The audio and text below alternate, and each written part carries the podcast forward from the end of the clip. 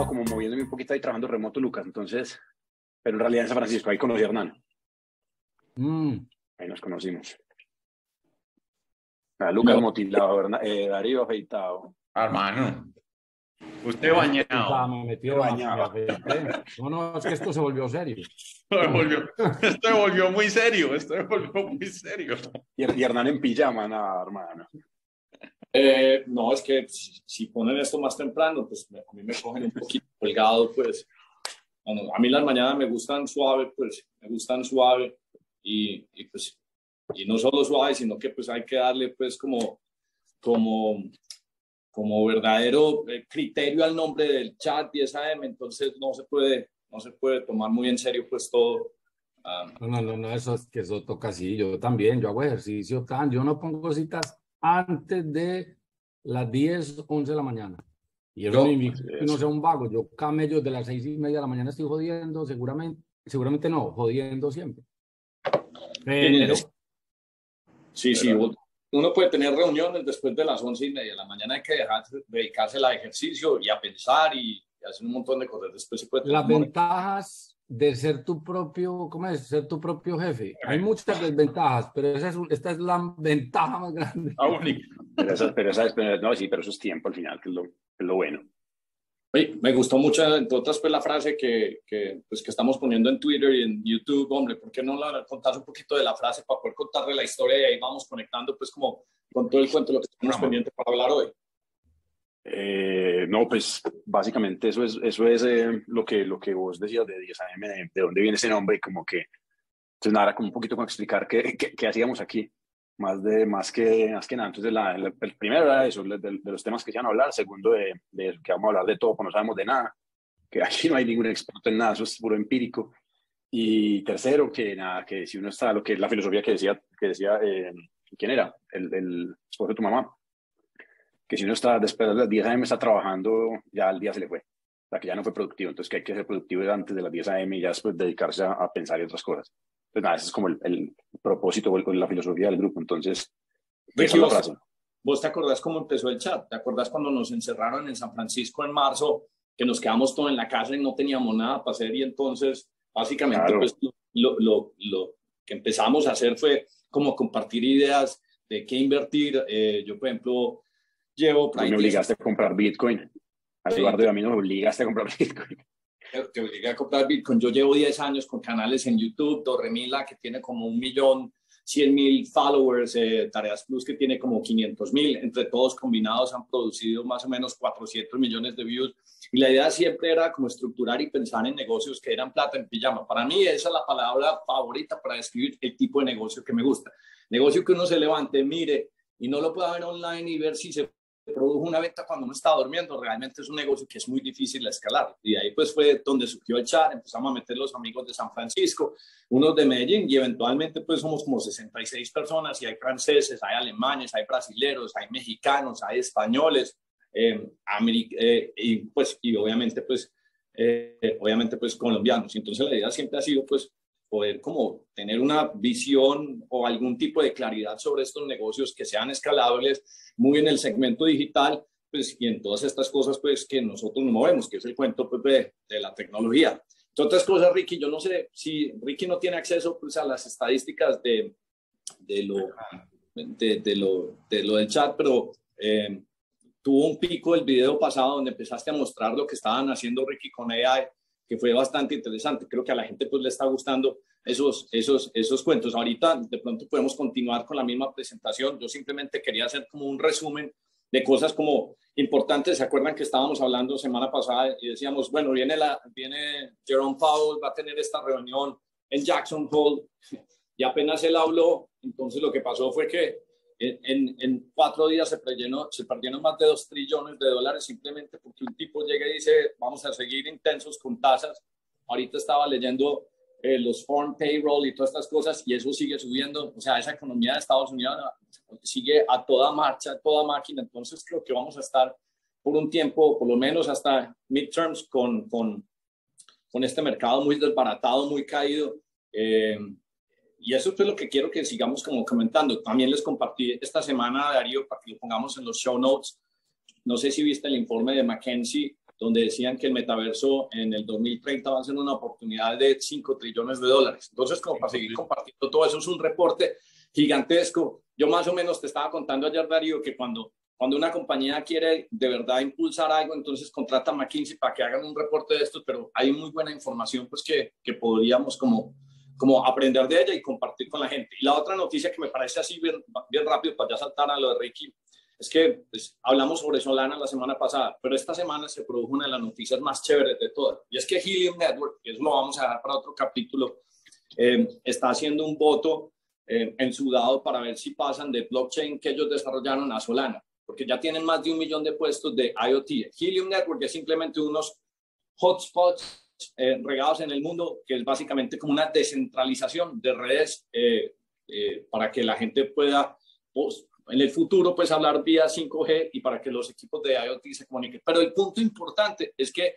otro blockchain está diciendo, oiga, voy a utilizar la tecnología de Solana porque es la que, tecnología que más, que más em, velocidad, menos costo tiene. Entonces, pues eso me dejó bastante contento y sigo siendo pues muy bullish en, en Solana simplemente pues porque... ¿Ellos hoy están dónde? ¿Perdón? ¿En qué? ¿Ellos hoy están hosteados dónde? No, no, ellos hostearon, no, desarrollaron su propio blockchain, pero tienen un problema de ah. estabilidad, el más berraco del mundo, entonces eh, están sometiéndola a voto y si logran un consenso, entonces van a, van a, van a pasar pues todo Helium Network a, a, Solana. Entonces te demuestra mucho que sí, que si es algo pues, o sea, si ya hay una red donde hay más de un millón de, de hotspots en el mundo y un millón de hotspots en el mundo dicen, no, sabe que nos tenemos que pasar para, una, para un el One mucho más eficiente, pues te da un poquito de idea del alcance y qué tan bien hecha, está hecho Solana, a pesar de las dos o tres veces que se ha caído. Entonces simplemente pues quería mencionar a eso y ya así retomar con Ricky que nos íbamos a mostrar un poquito más del ejemplo de lo que estabas contando eh, la semana pasada. Vale, de una. Y sabes que esta semana vi una cosa muy chévere que vuelve y conecta lo que decía Lucas en el capítulo pasado de, de los NFTs y, por ejemplo, eh, Valenciaga sacando colecciones en el metaverso, todo esto. Miren esto que vi que una, una, una, una artista digital estaba experimentando con Dalí y con video. Y vean esto. Esperen un segundo, comparto la pantalla. Ah, creo que alguien me tiene, el host me tiene que dar acceso a compartir. Ah, espera. Dame un segundo. Dale, dale, tranquilo. Un segundo, dame un segundo, dame un segundo. Ahí, ahí, ahí. Listo. Listo, voy. Perfecto. ¿Están viendo? ¿Ven mi pantalla? No. No. Pues sí. Está en Twitter. ¿Están viendo? ¿O no? ¿No ven? Nada. No. Pues veo el ah, estoy en, Zoom. No, es que creo que Darío estás compartiendo. Tienes que dejar vos de compartir. yo estoy. Sí. Ya. Bueno, ya, Y ahí creo que ya, ya puedo yo. Ahí ven. Sí, señor. Listo. Entonces, miren, miren eso. Esta, esta chica es, es experimentar con, con Dalí, creando diferentes eh, como outfits o pues como ropa para, para ella. El video original es de la izquierda. Miren, miren ella aplicando Dalí, creando los vestidos en, inteligencia artificial y ya después los mete en edición. Puede hacer un video, no, pues, casi el tiempo. Miren eso. Entonces, imagínense, esto es lo que decíamos la vez pasada de cómo se puede conectar esas tecnologías con las redes sociales, con TikTok o con Real, que la que está ahorita como de moda, o con Instagram. O sea, yo estoy seguro que Meta y todas esas compañías ya TikTok o Snapchat deben estar trabajando con esto. O sea, miren esto, o sea, uno puede cambiar de ropa en un video en tiempo real casi, y puede ser ropa, puede ser NFT que uno ya compré y lo estén almacenados. Entonces, ahí va a cobrar todo otra vez vida ese tema de la, de la, de la ropa digital. Y no solo ropa, puede haber carros, puede haber lo que uno quiera. Pero miren esto, o sea, esto, es, esto es increíble. Aquí explica más o menos cómo lo hace, pero bueno, me, pareció como súper bacano esto. Acá hay otro, el problema más grande. Acá hay otro ejemplo, espérate por aquí. Bueno, este, por ejemplo, aquí lo utiliza para edición, para mostrar cómo, cómo puede pulir una edición. O sea, el lado izquierdo es como el cuadro a cuadro básicamente del, del stop motion. Y en el del lado derecho, AI llena como esos espacios muertos de, de los frames del stop motion. No, no, se ven los brincos, no se ven los brincos. Exactamente, no se ven los brincos. Miren este otro ejemplo. No. No, qué locura, weón. Pues que, que, de hecho, pues algo versión 101 está muy moderno en, en, en los, en los reels en Instagram, pues tratan de hacer algo Total, Pero total. obviamente, esto- Entonces, eso es, eso es, eso es, lo vi y yo dije, esto, esto es bacano para mostrar porque creo que se. Para mí esto es como una forma de decir, bueno, si esta tecnología la meten en redes sociales, pues mira dónde podemos llegar en tiempo real, no editando cosas, afectando como el, el, el, el, entorno, pues, y, a- alrededor a uno y aplicando los, o sea, lo que sea. Pues un activo puede ser pues simplemente eh, arte, otras cosas. Ahora, bueno, la, la, la, sí, la clase, yo aquí dando bastante clase, que doy clase, ya me acostumbré a decir la clase pasada. En, la- en el, en el capítulo pasado es- mostramos lo de, ¿se ¿cuál fue? Había uno que era video. Ya, el de, el de Marte, creo que el de, no, ese lo mostré. Pero bueno, No. mostramos algo. Lo que vimos fue la, la- el, el- el proceso, pues como cambia lo que hicimos con el Donald Trump y, y, y, y fútbol. Vale, vale, habla- pero hablamos de, de, de, de eso llevado a, a edición. Y esta plataforma se llama Runway, es una aplicación, está gratis en internet, o sea, runway.com. Sí. Eh, es, una, es un, como una software de edición basado en AI, que era el que hablamos la, la, la, el capítulo pasado. Entonces, miren esto. Acá tengo unos videos pues, como predeterminados. Digamos que voy a poner este video acá, normal, como cualquier, o sea, Ujú. cuando uno edita cualquier cosa. Cualquier editor. Sí, exacto. Venga, pongamos uno que sea más, por ejemplo, pongamos que tenga más información. Eh, pongamos esta casa. Digámosle, pongamos la casa aquí. Vale. Entonces, a este, a este clip de la, de la jirafa, Ujú. le voy a decir que me haga un green screen, o sea, que me, que me remueva el fondo. Entonces, aquí voy a seleccionar simplemente que quiero que me, que me remueva. Se mueva. Ah, no, perdón, ahí, ahí me perdón, que ahí, ahí se fue el contrario. Esperen que ahí, ahí lo, ahí se fue lo contrario, espérate. A ver. Sí, no, te lo vuelvo a traer, que ahí, ahí la embarré yo. Eh, espera un segundo. Bien, aquí otra vez, perdón. Entonces le digo que seleccione la jirafa, la toco aquí, la toco aquí más o menos, pues como donde están como los puntos que quiero que me, dejo que procese, ahí está leyendo, pum, ahí me la seleccionó. Entonces le, le digo que listo, listo. la- Y eso antes había que hacerlo manual, eso es puro AI que está mirando Claro, esa imagen, antes- porque eso tocaba antes- Photoshop a, a cuadro a cuadro, pues casi, o pixel Claro, a pixel. cada, cada video son, son más o menos 24 cuadros por segundo. Entonces imagínate que vos en cada, en un segundo tenías que hacer 24 veces siluetear como la jirafa, cuadro por cuadro. Mientras que mira que aquí, aquí con un clic la hice. Bueno, eso que es- ahí es una foto, para que para les muestre una que sea un video. Por acá hay una que está buena con... Ah, ya sé qué usar como me pasé los TikToks del canal. o- No, esto es, mira esto, miren esto. Eh, Acá, tiene otra cosa bacana que es... Vamos para acá. Creo que es painting. No. ¿Y esa plataforma es free trial o Sí, el free trial. hacer alguna? Pues para que yo no sé por qué está. Uy. Pasó ahí. Bueno, ahí va a borrar algo, no sé qué es. Miren esto, creo que es. Yo selecciono aquí, dibujo lo que quiero borrar.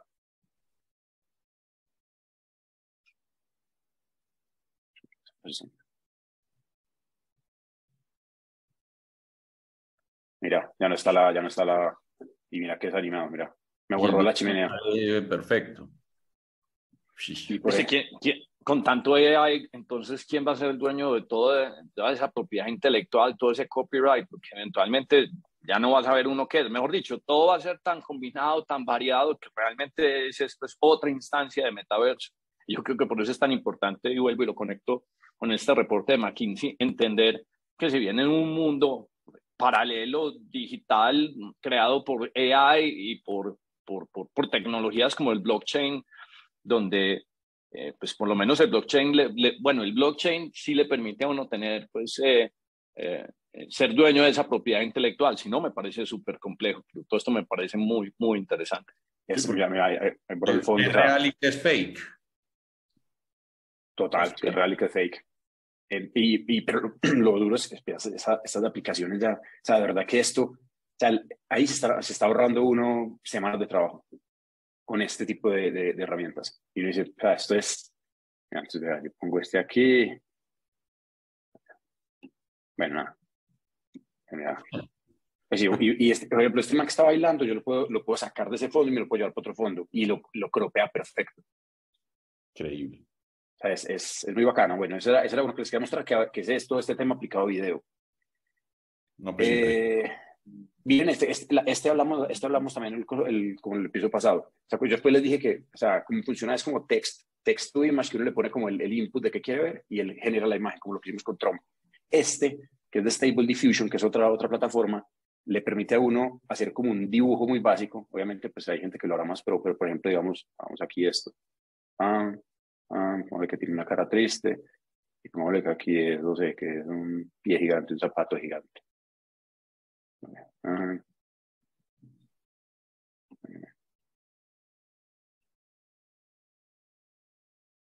No sé, digamos que esto es así. Listo, acá le pongo. Uh, Nike Shoe eh, by Pixar. A ver qué sale. Y te le digo, tan que me, que me cree eso, basado en mi, en mi sketch. Este se demora un poquito con renderizando, pero, pero bien.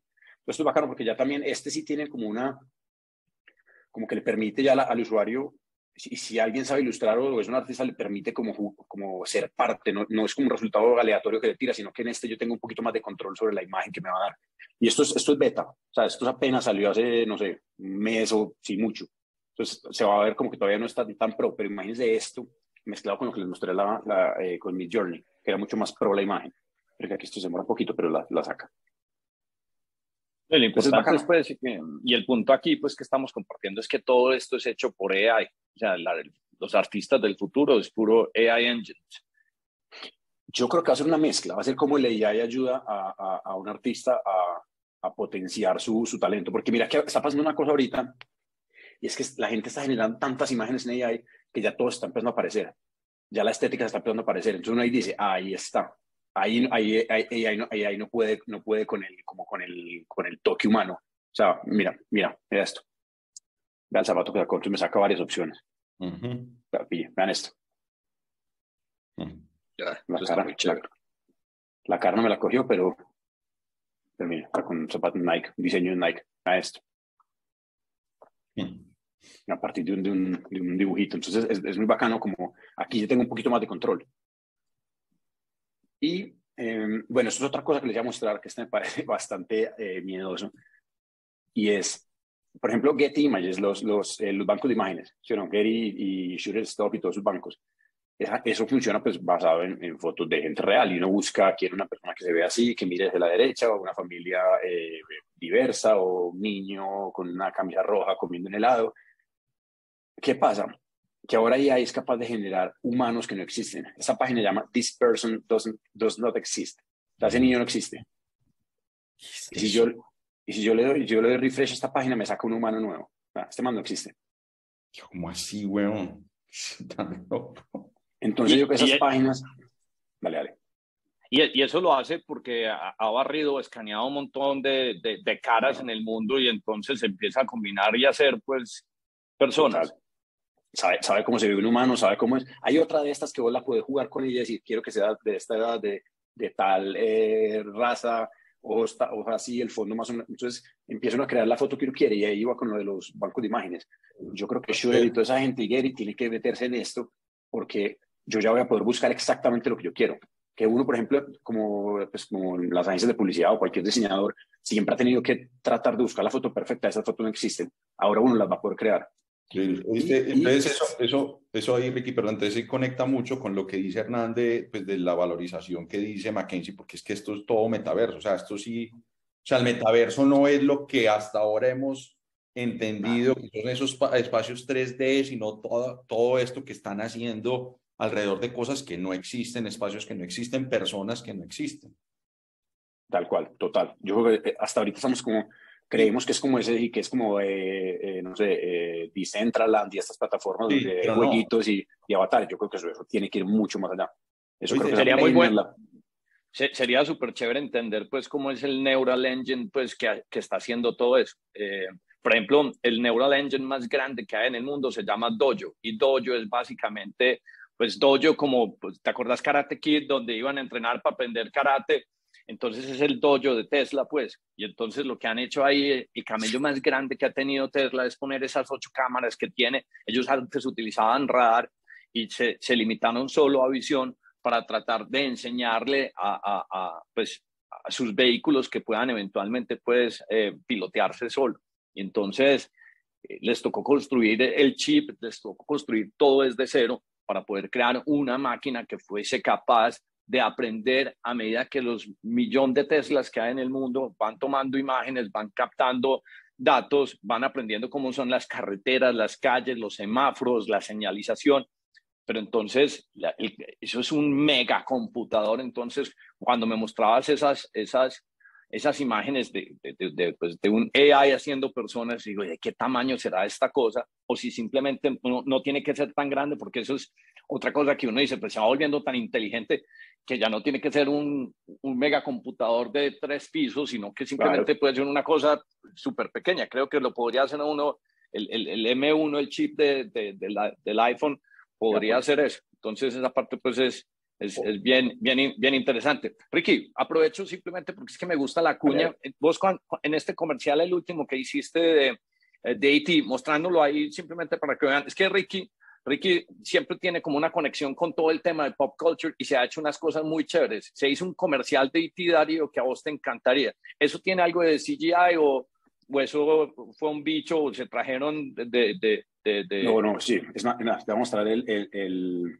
el making of, porque en el making sale lo de, lo de... Mientras que lo abriste, te, te, tenía una pregunta, Ricky, es, vale, es vale, vale. esas personas, esas personas que, estás, que, se, que, que, no existen, aparte de imágenes, también se mueven, o sea, puedes crear un video, pues, o, o son por ahora imágenes estáticas, son fotos.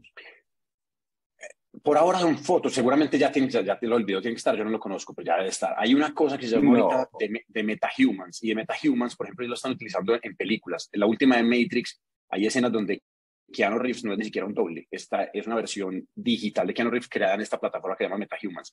Y eso te permite, o sea, como crear una réplica tuya casi que exacta y en tiempo real vos la puedes controlar. Por ejemplo, si vos estás, si Keanu Reeves estaba con una cámara al frente y Keanu Reeves se mueve, el, el MetaHuman en, el, en, en, la parte digital clona exactamente los movimientos de, de Keanu Reeves. Entonces, digamos que eso lo estamos utilizando para videojuegos, para películas, para... Y esa plataforma ya está, ya se puede usar. Nosotros la íbamos a usar el año pasado para una campaña, pero al final no pudimos por, porque no, no se ajustaba con lo que necesitábamos.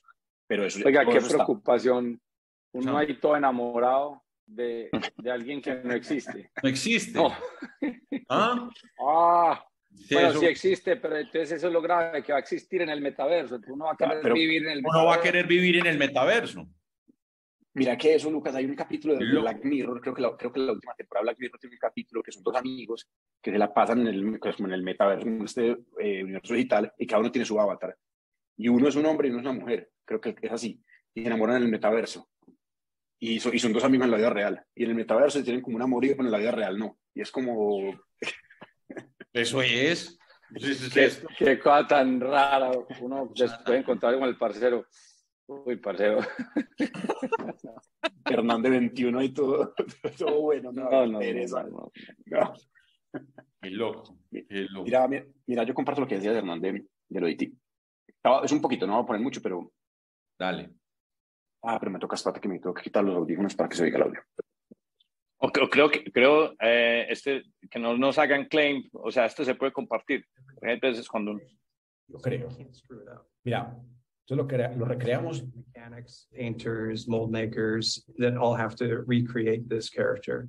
This radio is controlling his eyes and eyebrows. Y ahorita entra la parte de.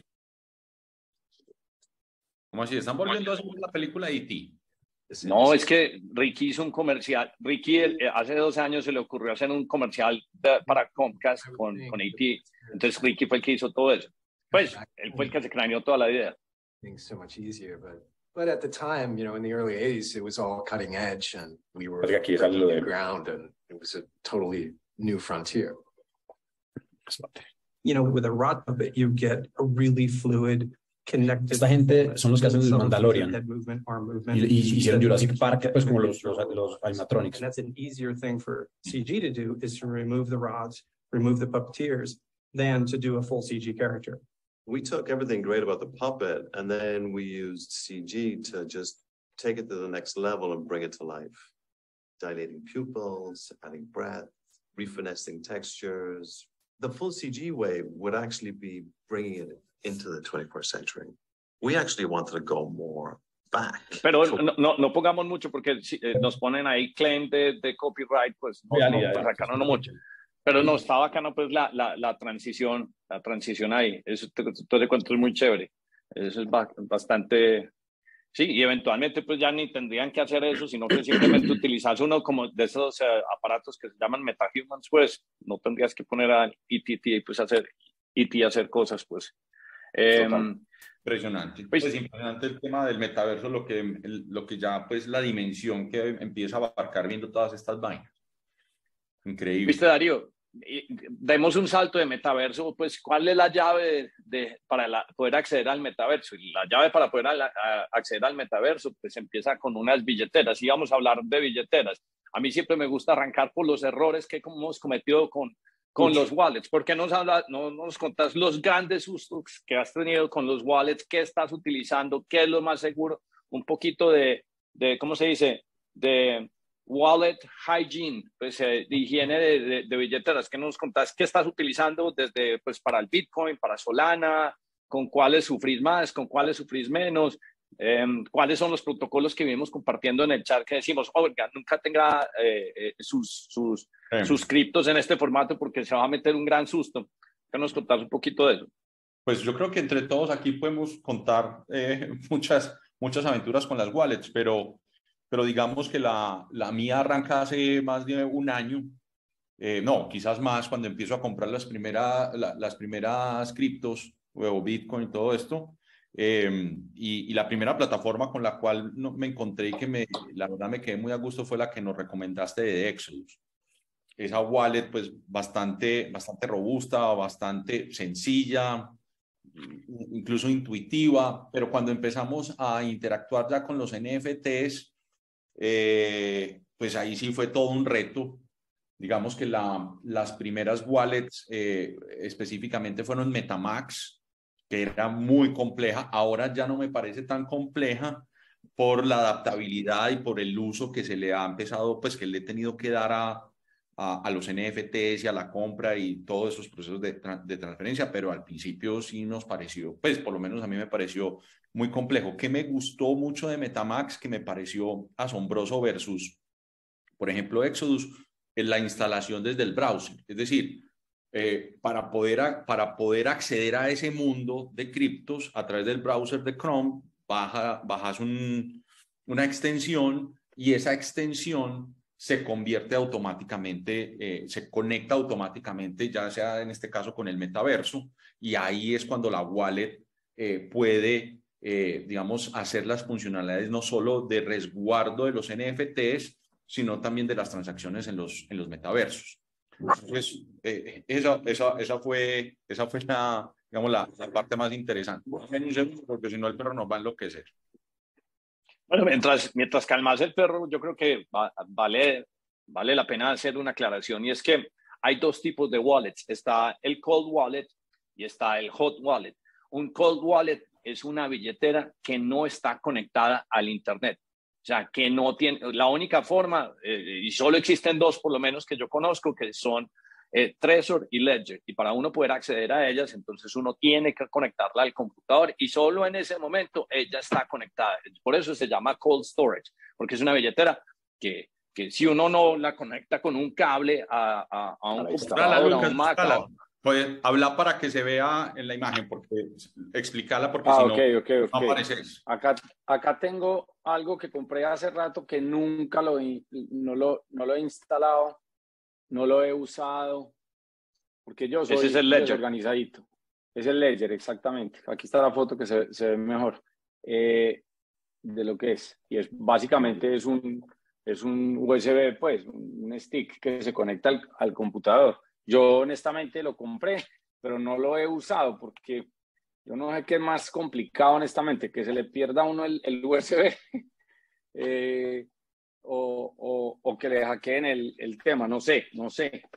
A mí me ha, me ha costado, he pasado un par de sustos. Hace poco ustedes cambié de celular y bueno, me, me- han pasado ahí una serie de, de temas de, de seguridad, pero el último susto fue precisamente con unas, con una SOMI que volví a meter la frase en, en Trust Wallet, que esa es una, una, ¿Una qué, Hernán? Esa es una online. Ese es un, ese es como Exodus, es un hot wallet igual que Exodus, y esta la terminó comprando la gente de Binance. Y el problema por el que estaba, digamos que sufriendo para rescatar tus OMI, es que el OMI eh, ya es un token RS20, que es básicamente un token dentro del protocolo de Ethereum. Pero si uno no lo activa manualmente, es decir, si no va y se mete a la dirección de contrato de OMI, por eso no la veía. Y ese es el gran susto que todos tenemos, porque eso, eso eso llegan y, pues si uno bota el celular y tiene que volverlo a activar, no se carga automático. Entonces, si a uno se le olvidó hacerlo manual, se le pierde a uno eh, eh, cualquier cantidad de dinero. O pasa otra cosa, ¿se acuerdan, eh, Darío, te acordás el año pasado que hubo como un problema en los APIs que ponían el precio y en un día todos éramos casi que trillonarios? No, eso fue una locura, eso fue loquísimo.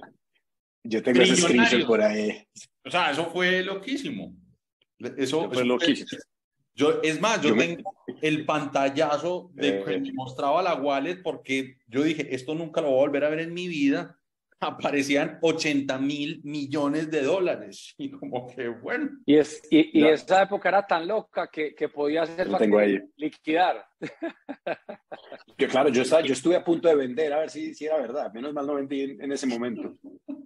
Todos, Entonces, eh, eh, no, perdón. Entonces, devolviéndonos al tema de las billeteras, como para ponerlo en orden, pues entonces la mejor práctica es obviamente tener cold storage, pero pasa lo que dice Lucas, se le pierde a uno la eh, se le pierde a uno pues el ledger o el trezor. Lo importante pues también para entender cómo funciona esta tecnología es que pues lo que uno tenga pues de cripto no está guardado en ese dispositivo. Ahí lo que están son las llaves del acceso al blockchain.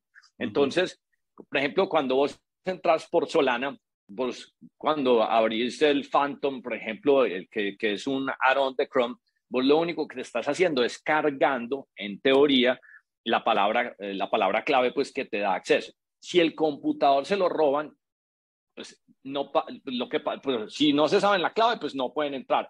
Pero si vos quieres recuperar esa, e, ese, ese wallet, pues lo haces con las 12 palabras. En teoría, si a Lucas se le, se le pierde el Trezor o el Ledger, con las 12 palabras compra otro y simplemente dice import seed keys. Entonces, esto es simplemente es como la clave de, de estoy haciendo así como cooperativos, es, es el, la llavecita, el, el, el Trezor o el Ledger es como el equivalente a, a, la clave que uno escribe eh, en, el computador, solo que esta es una versión más segura porque no está conectada.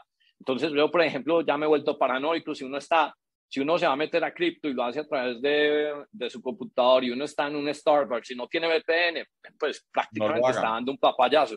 La otra que es súper sencilla, entonces usted se va a poner aeropuerto y entonces se está logueando. Y todos los aeropuertos, una estación de bus, todo, todo tiene cámaras por todos lados. No falta el que esté leyendo y le vea a uno escribiendo eh, eh, la clavecita cuando está entrando. Con eso se le perdió a uno pues la, la, la, la, billetera. Entonces hay que tener mucho ojo. Entonces yo siempre recomiendo Trezor, eh, Ledger. ¿Estás usando Trezor? Yo utilizo Trezor. Yo utilizo Trezor. Curiosamente no ando con ella. Por ejemplo, una de las cosas que estaba haciendo muy tonta con esta viajadera pues es que me cargaba el Trezor en la mochila. Ya lo dejo, por ejemplo, en Miami y, y y, y, eso también me evita que, por ejemplo, quiera vender y quiera moverle. Entonces está guardado en Miami. Te iba a decir, pero si, si, si mañana se subía a los trillones que estábamos hablando, mm. que no toca ir hasta Miami, sacarla y me toca, sí, o pedirte a vos o al cuñado que me la saque de la casa de él. Ya, ya, sí. ya. Sí, entonces no ese es, el no más información de dónde está. ese, es, ese, ese es el cold storage y después vienen pues los hot wallets. la ventaja de los hot wallets es que son muy fáciles de usar. Entonces, eh, a mí me gusta en particular, me gusta por ejemplo mucho Exodus, eh, me gusta mucho también Trust Wallet y cada una tiene como unas versiones también que se pueden sincronizar. Entonces, móvil em, eh, y, y desktop. Una de las recomendaciones que ya le estoy haciendo a todo el mundo es, sobre todo, pues depende de los países que uno esté. Entonces, por ejemplo, si uno está en Colombia, si uno está en Brasil, es mejor no tener ningún tipo de wallet en, en, en, en, los celulares. Porque pues antes le robaban a uno la, la, tarjeta del cajero, pero eso no importa, porque si, ¿cuánto es el máximo tope de sacar, que se puede sacar plata en Colombia? Pero imagínese usted con un wallet, usted con el wallet le pueden vaciar todo. Eh, yo creo que estaba oyendo una vez eh, iba en un taxi y que a una señora en, creo que en Santa Marta o en Barranquilla le habían robado como 20 mil millones de pesos en cripto. Imagínense, pues, porque es que lo único que necesitan es el celular y la obligan a que ponga la clave y hace la transferencia y ya, no pasó nada. Uno no debería guardar tampoco eh, las, las, las wallets en los celulares, porque pues se expone uno pues a, grandes. Y el otro aprendizaje ahí, Hernán, para complementarte es, claro, cuando, cuando uno conecta las wallets como Phantom o como Metamax a diferentes plataformas, eh, pues tenés que ser muy precavido, no solo en la, en la, dirección de la plataforma donde te estás conectando, porque una vez que se conecta la wallet, eh, se te fue todo, o sea, si es un, si es, si es, si es un fake, si es un scam, si es, pues que, ha pasado, se te va. acuérdese, ese susto suyo del airdrop que le llegan a Anatoly Yakovenko, te acaba de regalar X cosas y usted todo, todo ah, contento fue, fue, y le dio claim y le vaciaron la billetera completa. O sea, porque básicamente uno lo que está haciendo es dando aprobación a una instrucción. Él creyó que se ganaba un NFT y le limpiaron todos los solanas que tenían en el, en el wallet. Así es. Eh, entre, otras cosas, hablando, pues, y aquí estamos saltando un poquito desordenado, una de las cosas que, que, que, yo hago, por ejemplo, donde tengo los, los solanas stakeados, es que esa billetera la dejo en cero saldo, o sea, la dejo en cero saldo de, de, de, Solana, porque si no tiene Solana, entonces no tiene con qué pagar la transacción. Eh, stakeado es otra cosa, y, pero, la dejo con cero saldo. ¿Por qué no explicas un poquito qué es staking? ¿Qué es staking? Staking, eh, cuando, cuando uno, a ver, em, yo creo que aquí entonces voy a, voy a, saltar el punto que iba a hablar yo, que era sobre, sobre Shadow. Entonces, pero primero arranco con, pues, con el proceso de validación. O sea, un validador es alguien que confirma que una transacción es cierta en un blockchain o en cierta tecnología de blockchain. Y cuando digo blockchain, puede ser, por ejemplo, Bitcoin, puede ser Solana. Entonces, un validador es, es, una máquina es un, o es un nodo que dice esta transacción si, si, si, si está ocurriendo. Digamos que el, el gran problema que soluciona una tecnología como el blockchain es que no se produzca el double spending, es decir, que nadie puede decir que hubo un gasto dos veces.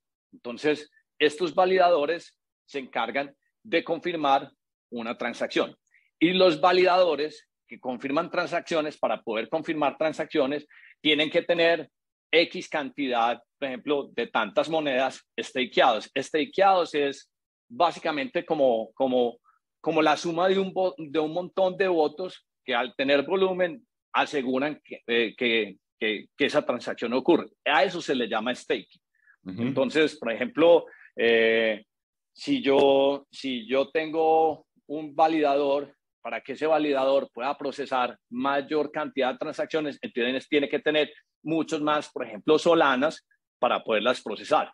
Sí, eso, por ejemplo, en, en cuanto a, por ejemplo, pues Ethereum va a pasar a eso en cuanto a Solana. Eh, Bitcoin funciona totalmente diferente, porque Bitcoin lo que hace para procesar la transacción es que eh, eh, pues gasta hash power y para eso tiene que hacer una iteración de cómputo gastando energía. Pero ahí no pues me quiero como llevarlos y confundirlos mucho, pero me voy a concentrar pues en lo que les estaba diciendo de Shadow. Shadow para mí es una de las monedas más importantes de Solana porque sencillamente arrancaron como un NFT que proveía de infraestructura a, a, a, pues toda el blockchain de, de Solana. Entonces, eh, entonces ellos lo que hicieron eh, espérame un segundito. Creo que nos va a tocar saltar a Lucas. Tengo que hacer una cosita acá y ya vuelvo y, y, y, y sigo. Dame un segundito. Tranquilo, tranquilo, tranquilo. Aquí, aquí nos vamos moviendo. Aquí echamos carreta. Aquí echamos carreta, tranquilo. No tan técnica. sí, perdón, un, un, segundito. Yo creo que mientras tanto podemos saltar, Lucas, a, a Money Lion y yo continúo con eso. A los y que nos conteste un poquito, sí, qué es un SPAC y por qué Money Line y por qué le estamos apostando. Hermano, un segundito. Sí, explícame a mí, y aprovechando que no está Hernán, explícame a mí qué es Money Line y eso, hermano, no tengo porque todo el día en ese hijo de madre chat joden con eso y no he podido entender. Mira, yo, eh, eh, pues primero que es un SPAC, que eso ya viene hace, hace, hace bastantes años, pero digamos que se, se, se volvió moda y ahorita seguramente Hernán les va a decir por qué se volvió moda con Chamad y todos estos locos que la sacaron del estadio en, en, las primeras que hicieron. Un SPAC es un Special Purpose Acquisition Company. Y básicamente eso lo que es es, un vehículo que se crea en donde uno básicamente dice, le entrega un cheque en blanco a un management team, normalmente es alguien en quien, en quien uno dice, bueno, este man es un berraco, este man seguro la va a sacar del estadio, y, hacen una emisión de X acciones a, a 10 dólares y recogen los millones, los millones de esta forma. Muy criticados porque lo que hacen es que entregan el 20% a unos promoters eh, por no hacer nada y, y, gratis. O sea que nosotros los que compramos el SPAC en el, ya en Ameritrade, en Robinhood X, pues ya, ya digamos, eh, compramos verdaderamente el 80% de algo que no sabemos qué, qué va a ser. Entonces, para llegar a qué es un SPAC y, y cómo nace Moneyline, porque Moneyline nace con un blank check de estos y termina adquiriendo pues eh, eh, Moneyline, que por cierto pues obviamente hoy todo está muy aporreado, pero, pero incluso si, si ves históricamente los SPACs, y Hernán de pronto les puede dar un poco más de estadística, pues hombre, como el 80% está por debajo de, de, de, a lo que salieron, de, sí, de, a los, de, al 10, a, los 10 dólares que salieron. Eso no significa que Money Lion... Pero Money Lion es qué? ¿Es una cripto? ¿Es, es pues, qué? Eso no significa que Money Lion sea, sea una, una mala inversión. Entonces, Money Lion es una fintech como, como Sofi y, y, de pronto pues Hernán habla un poquito, pero, pero está más orientada eh, a, a, otro tipo de, de personas, personas eh, más de la base de la pirámide. Es una, es una locura, pues porque es que hoy, hoy, antes para nosotros ir a abrir una cuenta era un camello, es un camello todavía, porque uno sigue yendo al Chase, a Bank of America, a, a, a, a pasar papeles, eh, eh, la, la, licencia de conducir, bueno, mil papeles para que le aprueben a uno una, una cuenta. Y luego de la cuenta, pues ni hablar si es una tarjeta de crédito. Y si son más productos si es invertible. Entonces aquí en un one stop a través de una app muy rápido, tenés todo esto. Y, y, bueno, y la gracia de esto, por supuesto, empieza el, el, artificial intelligence de esta compañía a ayudarte a todas esas, a todos esos objetivos que querés en la vida, ahorrar, tener crédito, mejorar tu crédito, invertir, invertir en, en, en no solo en la bolsa, sino invertir en, en criptos, en Bitcoin. Entonces es un, un lugar más masivo, sin, sin costos, sin okay. costos, salvo que quieras usar algunos productos específicos, como por ejemplo, hey, necesito eh, lo que se llama el credit builder. Como ustedes saben, en Estados Unidos no vive del crédito y sin crédito vos puedes tener un millón de dólares en una cuenta corriente, que si no tenés crédito no existís en este país. Entonces, si tenés el crédito muy malo, puedes acceder a Credit Builder y básicamente con mil dólares ellos te enseñan y te ayudan a, empezar a mejorar, a mejorar, a mejorar, a mejorar tu crédito. Eso te vale 20 dólares al mes, por ejemplo. ¿Listo? Eh, entonces, pues es muy barato también para el objetivo que quieres lograr. Han crecido muchísimo, es una locura. Eh, obviamente, ¿qué pasa? Con las tasas subiendo hoy, con las tasas subiendo, el, el problema, y por eso está tan castigada y, y sobrecastigada, que yo creo que es una gran oportunidad de inversión, porque es una compañía que los números son increíbles de, de, de adquisición de customers, como viene creciendo, y cómo los revenues vienen creciendo. Yo creo que la están sobrecastigando, ya hablando de, de, de, de, la compañía como tal, y yo creo que hoy es una oportunidad de compra enorme, como, como lo hablamos aquí, lo dijo Ricky, aquí hablamos de, de mucho y no sabemos de nada, entonces cada ¿Por dónde la compras? ¿Por dónde compras esa, esa, o sea, es, como compro es, es, es una acción, es una acción como cualquiera, se compra en E-Trade, okay. en okay. Ameritrade, Ameritrade, pena es que se me, se, se me cayó el internet. Se, se, me, se, me, había caído el internet, hombre, qué pena con ustedes. Eh, una de las cosas más importantes, pues Lucas acaba de echar todo el cuento, pero una de las cosas más interesantes después de Money Line es que a diferencia, piensen en lo siguiente, ¿qué tiene que hacer Bancolombia para captar un nuevo cliente? Bancolombia tiene que montar una sucursal, imprimir tarjetas, hacer papelería, incurrir en todos los costos que, pues, que eso tiene. Obviamente ellos sacaron pues esta explicación X todo, y entonces ahí se va poniendo más, más, más económico.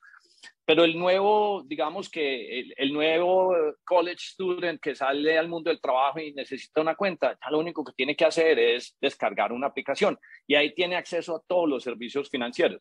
Una de las cosas más interesantes que tiene MoneyLion es que su customer acquisition cost es súper bajito. Eso es lo que te está, como en, está como en 8 o 9 dólares. Entonces, 8 o 9 dólares y el lifetime value, pues de, de, de digamos que de un usuario de MoneyLion, eh, eh, eh, pues es toda la plata del mundo. Entonces, ¿qué es lo que hacen ellos? Ellos, por ejemplo, eh, cuando usted, por ejemplo, eh, no sé, digamos que usted es su primera vez que está comprando una casa en Estados Unidos y quiere sacar una hipoteca, muy probablemente usted arranque haciendo una búsqueda de cómo, de cómo hacer una hipoteca en Estados Unidos. Y entonces usted va entrar en un landing page que, que dice cómo financiar su casa la primera vez. Y ellos lo que hicieron fue crear un montón de contenido de diferentes tipos, de páginas, inclusive de videos, y muy probablemente un link de MoneyLion los debe a ellos abrir la aplicación. Entonces, crean una estrategia de contenidos eh, y, y, de influencers que son los que llevan como en un, como en un embudo o un funnel toda la gente que, que pretende, por ejemplo, abrir la aplicación. Y esto es más eficiente en un mundo digital que simplemente abrir sucursales de bancos en diferentes partes del mundo. Entonces, sí, en este momento esa acción está más o menos en 1.5. Yo no los quiero ni siquiera poner a llorar. Yo entré cuando estaba eh, en en pre-SPAC, o sea, yo la llegué a comprar en 11 dólares, pero me he ido cazándola hasta abajo y ya pues he logrado tener un buen, un buen costo de entrada, pero, pero tiene todo el potencial del mundo y cuando ya el mercado, digamos que empiece a dar la vuelta, pues aquí vamos a ver, digamos, lo que es una nueva tecnología en expansión y, pues muy similar a lo que también es un Nubank y todas las otras fintech pues que Lucas había mencionado. De acuerdo. Yo creo que si cumplen, si ellos cumplen eh, con lo que han dicho y es que se vuelven, eh, eh, ¿cómo se dice? Cash flow, pues, perdón, evita eh, neutral y dejan de perder plata a finales de este año, yo creo que eh, ahí sí la compañía explota. Porque lo que estaba diciendo ahorita es que con las tasas ahora subiendo, subiendo, subiendo, están castigando mucho las growth companies y pues esta es una compañía evidentemente basada en, en, la teoría de, de growth. Eh, y han bajado, y eso es bacanísimo, pues yo creo que el, antes el, el Customer Acquisition Cost era por debajo de 20 dólares, pero era muy alto, y lo han bajado ya más o menos a, a 8. También lo han hecho eh, comprando un par de compañías que se dedican a, a, a branding y a esto, o sea, súper inteligentemente lo, creo, creo que lo han hecho y lo han hecho bien, y yo creo que es una compañía en donde yo, por ejemplo, estoy muy, muy apostado eh, le creo muchísimo y creo que tiene un potencial al alza. Y, y, lo que dice Hernán siempre, o sea, es que esto es inevitable, es que, es que los costos de una sucursal, de un branch, por más de que quieran cambiar, es un elefante tan grande que, que les cuesta mucho. Estos tipos, estos, esto es, muy fácil y, y, cada vez van a bajar ese, ese customer acquisition. Yo no sé si han visto ustedes en Colombia, porque están en Bogotá y en Medellín, de pronto los que están allá, hermano, y me hicieron una presentación en estos días, Hernán, que no, no te dije que la, que la oigas porque me parece que, es, que el valuation está muy caro, pero se llama Coink. Coink con K. y, son unos mar, y son unos marranitos físicos que ponen en las universidades y en, varios puntos, en unas burbujitas, que es un marranito verde. Y vos llegas al marranito verde, te acercas con tu celular, eh, coges las monedas, los dos mil pesos, los tres mil, los cinco mil, y las, los metes en la máquina, track, track, track, track, track, track, track, track, inmediatamente te genera una tarjeta de débito, mm. te, la, te la imprime y te bancariza en un país como el nuestro, donde hay tanta gente que no está bancarizada aún. O sea, yo quedé enamorado del proyecto. Ah, bueno. Ya tienen más de 100 mil usuarios, solo están en dos ciudades. Creo que tienen un potencial enorme. Me pareció muy alto el, el, el, el valuation actual y, y, no veo de dónde. Entonces, pero, estoy hablando con ellos porque creo que es una idea de locos para los, y, y, ya tienen ofertas para llegar a México. O sea, es, es una idea campeona. Pues, pues hombre, eh, banca, la bancarización de Colombia siempre ha sido uno de los problemas más grandes. Pues hace 20 años sigue siendo igualita y cuando pusieron el 4 por mil, lo único que hicieron fue aumentar el problema de bancarización, porque obviamente la gente dice, no, pues me va a costar mucho, pues simplemente hacer transacciones en un banco, pero eso y con la reforma tributaria donde no se pueden, o sea, usted ya no puede pagar nada que cueste más de 10 millones de pesos en efectivo, me parece pues que está en el punto preciso. de pronto sí me deberías compartir el link y le echamos una miradita porque suena bastante curioso y muy, muy, muy, digamos que a tiempo, pues con esto que te decía, reforma, o sea, bancarizar y con reforma tributaria donde, donde usted no puede pagar eh, en efectivo cosas de más de 10 millones de pesos, me parece pues como muy, muy. Muy, muy, buen timing, muy buen timing. Bueno, ya sí me devuelvo, señor. contanos, antes de que te fueras eh, conectado otra vez con Shadows, ¿por qué es tan interesante? Bueno, entonces Shadow es básicamente un token de Solana. Shadow empezó como un NFT y empezó con un nombre, un nombre muy curioso, Shadow y Supercoders. Entre otras cosas, Shadow y Supercoders arranca como, como un chiste inclusive contra Elizabeth Warren, porque cuando en uno de sus discursos Elizabeth Warren empezó a decir, no, quién sabe dónde va a estar la plata, no la pongan en cripto, que eso está lleno de shadowy coders. Entonces esos agarraron ese nombre y dijeron, vamos a lanzar un NFT eh, y se va a llamar shadowy coders. Ese NFT tenía un uso específico. El uso específico era básicamente ser un RPC, a tratar de usar muchas analogías para que me para, para, para, Perfecto, para, que, me entiendan. para, para entender. Entonces, un validador es básicamente el que verifica la transacción, la transacción de algo en un blockchain, cuando pasa de un lado y lo recibe otro agente, ¿cierto? Eso es un validador. Un RPC es básicamente la mejor analogía para que lo visualicen es, eh, imagínense un aeropuerto, por ejemplo, el aeropuerto de Miami. Los aviones son los validadores. El monorriel, que es el que lo lleva a uno a las diferentes terminales, ese es el RPC. Entonces, para que el validador le llegue la información que se tiene que hacer en la transacción, un RPC la tiene que cargar. En cierto punto, los RPC de Shadow Supercoders estaban cargando con el 50% del tráfico de todo Solana. Y eso es un trabajo tan intenso que, por ejemplo, los computadores que ellos utilizaban, el disco duro eh, se tostaba, y son pues discos duros, se tostaban, digamos que cada 15 días. O sea, esa es la cantidad de información que estaban procesando. Entonces, para que el validador pueda decir, sí, esto es cierto y quedó en, en, en, este blockchain y luego queda grabado en el ledger, esa información tiene que montarse primero en un RPC. El RPC es, es, es básicamente, pues, eh, digamos que esta capacidad de cómputo eh, eh, eh, que es lo que carga Shadow, ¿cierto? Entonces, básicamente estábamos comprando un NFT que realmente lo que estaba haciendo era proveyendo un servicio de infraestructura, ¿sí? Entonces, por 1.500 validadores que existen de Solana en el momento, multiplique eso por otros 20 o 30 de RPC, o sea, agentes que llevan información. Pero esta gente siguió haciendo, digamos que construyendo su network y haciendo cosas más interesantes. Y entonces, cuando vos, cuando vos validas una, una transacción, se pierde un montón de información. Por ejemplo, eh, si yo le paso un Solana a Lucas, eso queda en el ledger, pero no queda, por ejemplo, el proceso de entrada eh, eh, del precio, eh, el color, el, digamos, un pues, bueno, color no, no, no quedan pues los topes de precios de volumen, de entrada y salida, porque eso no lo guarda el blockchain. Lo único que quiere guardar el blockchain es, este coin pasó acá y nadie más lo tiene y no se pudo haber gastado dos veces. Pero el RPC sí se queda con un montón de información.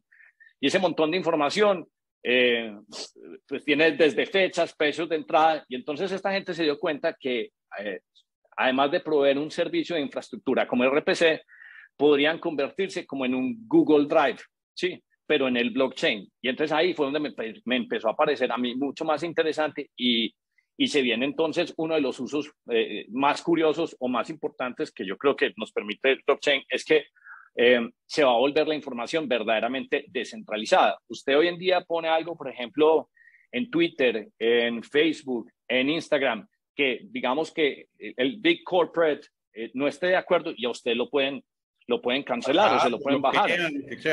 Entonces, por ejemplo, se, se, bajan a Trump, se bajan a Alex Jones, pero cuando usted ya está en una red descentralizada, entonces nadie se lo va a poder bajar. Entonces, están casi que le están haciendo a Google, a, Amazon, digamos que a iCloud, el blockchain le está haciendo lo mismo que, por ejemplo, Airbnb le, hizo a los hoteles.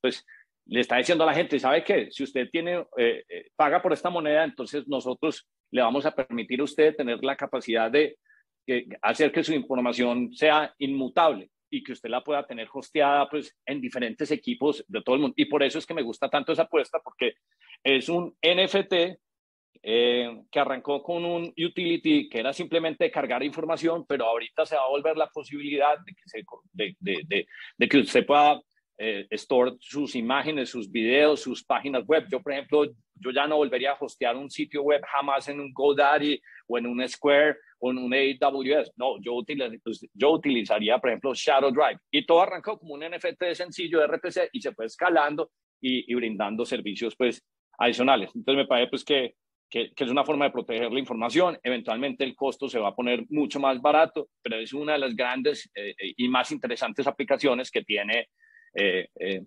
que tiene Solana, pues en este momento creo que el market cap creo que es como de 120 millones de dólares fully diluted, pero yo veo esta compañía fácilmente llegando a 5, pues compañía no, el precio del token, porque no es una compañía, escalando a 5 billones de dólares. Y por eso es que nosotros en los fondos estamos tan cargados de eso, porque a medida que se empieza a consumir el uso, entonces imagínate Darío, fotos, websites, y simplemente más NFTs eh, haciendo uso de, de, todas estas propiedades. Básicamente es un Amazon Web Service, pero descentralizado, es decir, lo mismo que estás diciendo de Airbnb.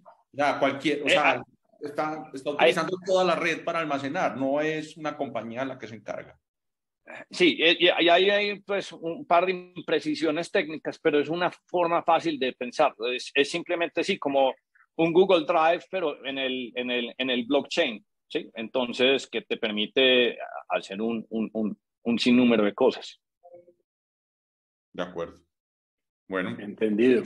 Yo creo que hoy abarcamos pues muchos temas muy profundos, eh, muy amplios y creo pues que queda un episodio muy completo y muy lleno pues como para, para ir cerrando. Yo no sé si, si Ricky quiere complementarlo o Lucas con algo más. No, no, no, no. Nos vamos despidiendo.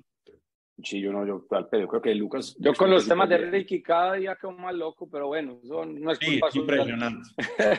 no, eso de los humanos que no existen me dejó trastornado. No, no, como así? La verdad, la verdad es que yo no existo. La verdad es que yo no existo. Va a pasar eso. Señores. bueno, muchas gracias. Muchas gracias. Aprendí bastante hoy. Fui muy aprendido. Un abrazo. A los cuatro, a los tres. Chao, chao.